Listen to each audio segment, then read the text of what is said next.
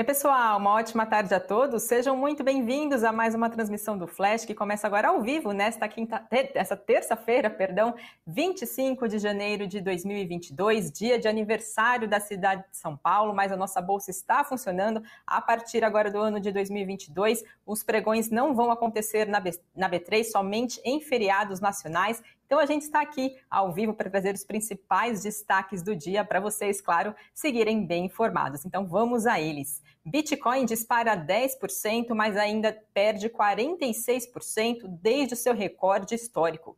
Três anos da tragédia de Brumadinho, processo pela tragédia pode voltar à estaca zero. Fundo de acionista da Aliançonai aumenta sua participação na BR Malls. Superintendência do CAD recomenda a compra do Big pelo Carrefour com remédios. Johnson Johnson amplia lucro no quarto trimestre de 2021 e Meta lança computador de inteligência artificial mais rápido do mundo. Temos outros destaques do dia. Fiquem ligados aqui na nossa transmissão e vamos então falar de Bitcoin depois de um tombo ontem de 9% que a gente viu da criptomoeda. Hoje Bitcoin se recupera, voltou a subir nessa terça-feira. Por volta das 11h20, a criptomoeda avançava 10,2% nas últimas 24 horas, de acordo com o Invest. Porém, desde o preço máximo que foi atingido pela criptomoeda, isso lá em 10 de novembro do ano de 2021, perto dos 378 mil reais, também segundo a Investing,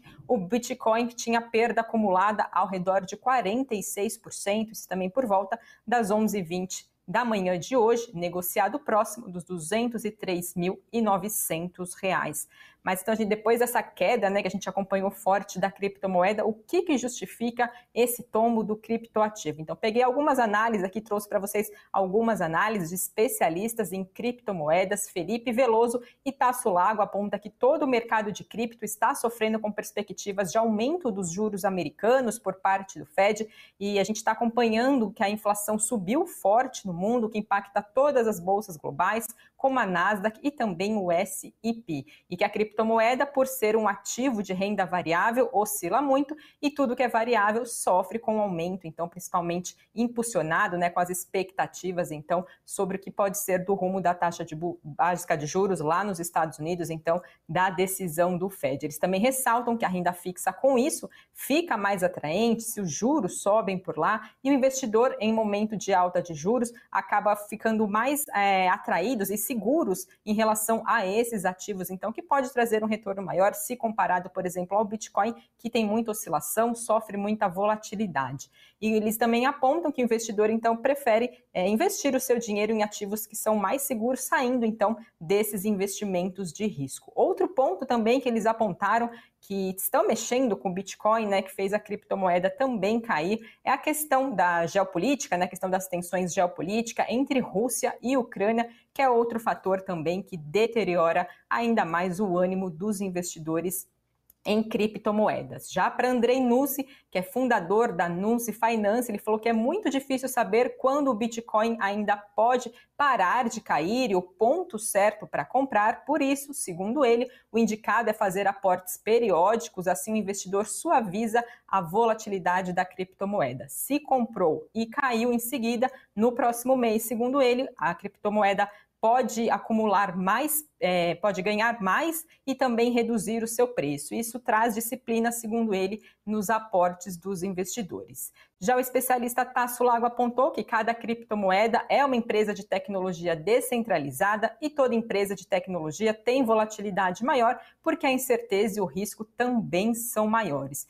E que o mercado, segundo ele, se torna irracional quando cai, o que torna o preço elástico. Então a gente vê pessoas vendendo as suas posições, então saindo de criptoativos, segundo ele, por pânico. E que geralmente o período de pânico, segundo Tasso Lago, é a fase final da correção e onde se gera mais oportunidades para investidores de criptoativos. Então, aí, um pouquinho do cenário né, da queda do Bitcoin e, claro, as expectativas, né? Tem que tomar muito cuidado. É um ativo volátil de renda variável. A gente vê se sobe e desce da criptomoeda, alguns fatores que estão impactando também esse ativo.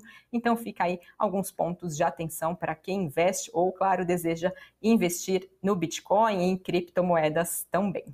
Agora passo para falar de três anos da tragédia de Brumadinho, completa hoje, dia 25 de janeiro. E passado esses três anos dessa tragédia, a tramitação do processo criminal pode voltar à estaca zero, depois que o Superior Tribunal de Justiça considerou, mais uma vez, que a Justiça Estadual não tem competência para analisar o caso. O processo seria, assim, federalizado, o que ainda vai ser analisado pelo STF. Se a decisão for mantida, atos processuais já realizados vão ser anulados.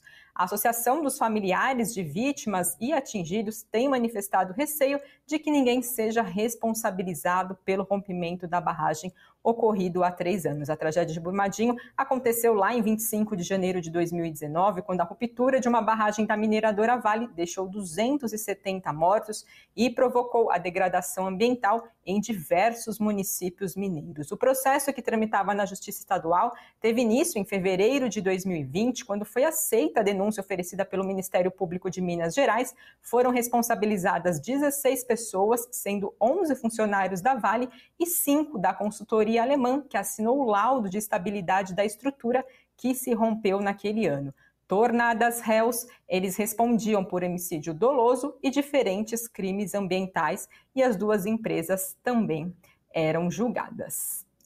Continua agora dentro também do nosso cenário corporativo, depois de Aliança Sonai reiterar recentemente sua intenção de combinação de negócios com a BR Malls, mais um capítulo de um possível imbróglio envolvendo as operadoras de shopping aconteceu então nessa semana. BR Malls anunciou que o fundo de pensão canadense CPPIB, acionista integrante do bloco de controle da Aliança Sonai, aumentou a sua participação na companhia de capital pulverizado, alcançando 5,76%. O fundo é o maior acionista da operadora da Allianz Sonai, com 23%. A BR Malls ressaltou que a elevação do capital desse fundo não visa alterar o controle da companhia. No passado, esse fundo já tinha sido acionista em uma parte maior da empresa, com quase 10% do capital. Recentemente, BR Malls recusou a proposta de fusão, a gente acompanhou, até trouxe aqui a informação para vocês no Flash, a proposta de fusão feita pela Aliança Sonai, confirmando que a administradora de shopping diz que a decisão foi unânime por parte do Conselho de Administração da companhia. A fusão de iguais, como chegou a denominar a Aliança Sonai, propõe um pagamento dividido entre dinheiro e ações. Seria 1 bilhão e 350 milhões de reais em dinheiro e os acionistas da companhia receberiam cerca de R$ 1,61 por ação da BR Malls, de acordo então com os termos do acordo. A BR Malls afirmou que a proposta não atribuiu o pagamento é, de prêmio em relação ao preço do fechamento da ação lá em 13 então de janeiro agora de 2022. Vamos acompanhar também o desdobramento desse processo, se realmente sai aí o, a fusão né, entre as companhias. A Levante Investimentos apontou que a notícia coloca as operadoras de shoppings em um impasse, de um lado, diante da sucessiva reiteração de interesse por parte da Aliança Sonai, ainda é crível que a companhia venha realizar um ajuste em sua oferta original, de modo a tornar a fusão das empresas um arranjo benéfico para os dois lados. Por outro lado, segundo a Levante Investimentos, esse movimento por parte desse fundo sugere que a Aliança Sonai ainda pode cogitar realizar uma oferta hostil com a operadora tentando reter um lance muito mais alto. Então, fica aí também a avaliação da Levante Investimentos. Temos novidade também envolvendo a compra do Big pelo Carrefour Brasil. A Superintendência Geral do CAD, o Conselho Administrativo de Defesa Econômica, recomendou ao tribunal do órgão a aprovação da aquisição do grupo Big Brasil pelo Carrefour Brasil, mas condicionou esse negócio ao desinvestimento de algumas unidades do varejo do, de autosserviço. A superintendência recomendou que o negócio seja aprovado com a adoção de um remédio negociado com as empresas que diminuam os riscos de concorrências decorrentes dessa operação. Segundo o CAD, além da alienação de algumas unidades de varejo de autosserviço, a proposta também inclui o compromisso comportamental relacionado à não concorrência e à manutenção da viabilidade econômica das unidades desinvestidas até a efetiva transferência desse negócio. O Carrefour disse que a proposta de acordo prevê o desinvestimento de lojas em patamar inferior ao que foi divulgado na declaração de complexidade do negócio, que foi emitido pela superintendência lá no mês de novembro do ano passado. O CAD tem até 240, 240 dias prorrogáveis por mais 90 dias para concluir a análise desse negócio e esse prazo começou a ser contado lá em julho de 2021. Lembrando que Carrefour Brasil unidade local da gigante francesa do varejo Carrefour é, anunciaram em março, né, então o Big, o Carrefour Brasil, a aquisição né, da, por cerca de 7 bilhões e 500 milhões de reais. Então a gente teve esse anúncio no ano passado e agora vamos ver, acompanhar a manifestação do CAD em relação a essa compra. Temos informações também sobre credores da Samarco. O desembargador do Tribunal de Justiça de Minas Gerais acatou o pedido de credores da Samarco e determinou que a Assembleia Geral dos Credores, para votar o plano de recuperação judicial da mineradora, vai ser votado agora no dia 10 de fevereiro desse ano, podendo acontecer também até o dia 17 de fevereiro. Numa decisão anterior, a Justiça tinha pedido em assembleia que poderia acontecer até o dia 7 de abril, que foi alterado por uma nova decisão datada então do dia 19 de janeiro. A Samarco, que é uma joint venture da brasileira Vale com o grupo anglo-australiano BHP, entrou em processo de recuperação judicial em abril do ano passado para evitar que as ações iniciadas por credores afetassem a capacidade de, da empresa de manter as suas atividades. A companhia retomou as suas operações em dezembro do ano de 2020, depois de um longo período de paralisação por causa do rompimento mortal de uma das suas barragens de rejeitos de mineração em novembro do ano de 2015. Falando agora sobre o pagamento de proventos de juros sobre capital próprio, a Banestes divulgou que o Conselho de Administração da companhia aprovou o pagamento de juros sobre capital próprio mensais para o ano de 2022. Foi divulgado um calendário com as datas de pagamento e valores a partir já do primeiro mês agora de 2020, é, agora do mês de março de 2022. Então, o primeiro pagamento vai ser dia 2 de março, a partir da data base de 31 de janeiro agora de 2022. Vai ser de 2 centavos por ação esse pagamento de juros sobre capital próprio, mas com desconto do imposto de renda fica em um centavo por papel. Trouxe também para vocês alguns resultados do quarto trimestre do ano de 2021 de algumas empresas estrangeiras, mais que têm BDRs. É possível, então, comprar esses BDRs aqui pela nossa bolsa. A primeira companhia que separei para vocês, Johnson Johnson, uma das fabricantes de vacina né, contra a Covid-19, que teve um lucro de 4 bilhões 740 milhões de dólares no quarto trimestre do ano passado. Isso é 172,5% maior do que o ganho que foi registrado pela companhia no mesmo período do ano de 2020. Com ajustes, o lucro por ação ficou acima das expectativas do mercado de 2 dólares e 2 centavos. Já a receita do grupo farmacêutico americano teve expansão anual de 10,4% no quarto trimestre para mais de 24 bilhões de dólares, mas ficou abaixo das expectativas do mercado, que esperava pelo menos 25 bilhões e 300 milhões de dólares. IBM também divulgou seu resultado do quarto trimestre do ano de 2021, uma das maiores empresas de tecnologia de TI do mundo, e apontou que os números do quarto, a sua receita do quarto trimestre de 2021 foi de 16 bilhões e 690 milhões de dólares, um crescimento de 6,5% na comparação anual e veio bastante acima da média das expectativas do mercado. Já as margens brutas ajustadas vieram um pouco piores em relação ao quarto trimestre do ano de 2020, fechando um período em 56,9%. O lucro por ação de forma ajustada foi de 2 dólares e 57 centavos, um aumento de 71% e um pouco abaixo das expectativas do mercado. E por fim, a geração de caixa livre foi de 3 bilhões e 300 milhões de dólares. A última companhia que eu também separei aqui para trazer para vocês, que divulgou seus resultados do quarto tri lá fora, foi a General Electric, que teve prejuízo líquido de 3 bilhões 840 milhões de dólares no quarto trimestre do ano passado, revertendo lucro de mais de 2 bilhões de dólares que teve no mesmo igual no mesmo período do quarto trimestre lá do ano de 2020. Esse resultado representa um lucro de 92 centavos de dólares por papel e a expectativa era de 85 centavos de dólares, então veio acima das estimativas do mercado. Já a receita da empresa, por sua vez, somou 20 bilhões e 300 milhões de dólares entre outubro e dezembro do ano passado, uma queda de 3% na comparação com o mesmo intervalo lá do ano de 2020.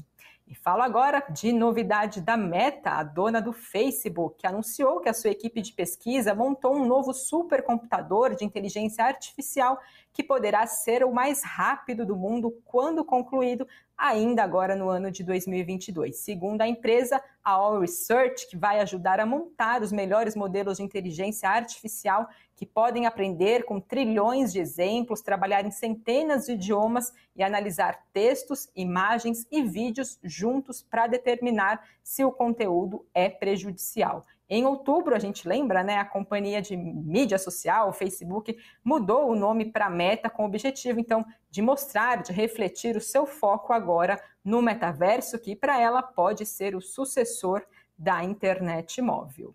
Falando agora um pouquinho do nosso cenário aqui brasileiro, hoje foi divulgada a confiança do consumidor aqui no país, que caiu 1,4 ponto no mês de janeiro em relação ao mês de dezembro, segundo dados que foram divulgados pela Fundação Getúlio Vargas. O índice de confiança do consumidor foi então para 74,1 pontos, a quarta retração consecutiva do indicador.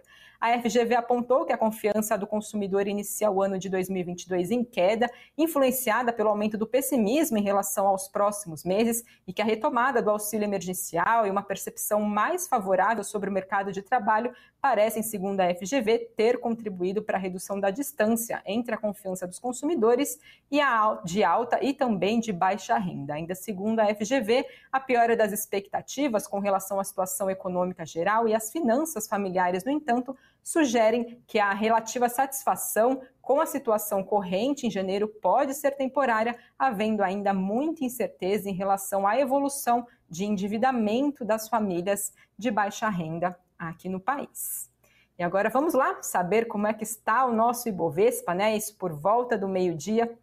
É, subia 0,04% aos 107.938 pontos. Dólar recuava 0,17% a R$ 5,49 e Bitcoin por volta do meio-dia estava a R$ 202.745, avanço de 8,21%. Vamos agora ficar por dentro de quais são os destaques do Invest News desta terça-feira. O tema do cafeína são os fundos imobiliários. Será que é a hora da retomada? Com cotas descontadas, a modalidade foi uma das que mais sentiram o baque trazido pela pandemia né, de Covid-19, a crise iniciada lá no ano de 2020. Porém, agora no último mês de 2021, é, mostrou sinais de recuperação. O IFIX, né, que é o índice de fundos imobiliários, registrou 8,7% de alta, sendo então a maior alta mensal desde dezembro de 2019. Então, no Cafeína de hoje, Sami e Doni mostram um cenário dos fundos imobiliários apontados por especialistas. Aproveite para conferir, caso ainda não tenha assistido aqui no nosso canal do Invest News. E no nosso site, que é o investnews.com.br, a gente fala sobre como abrir MEI e a gente traz um passo a passo para ser microempreendedor individual. A gente explica o que é, para que serve, quem que pode ser um microempreendedor individual, quais os custos, os benefícios. Então a gente tem todas as informações detalhadas no nosso site.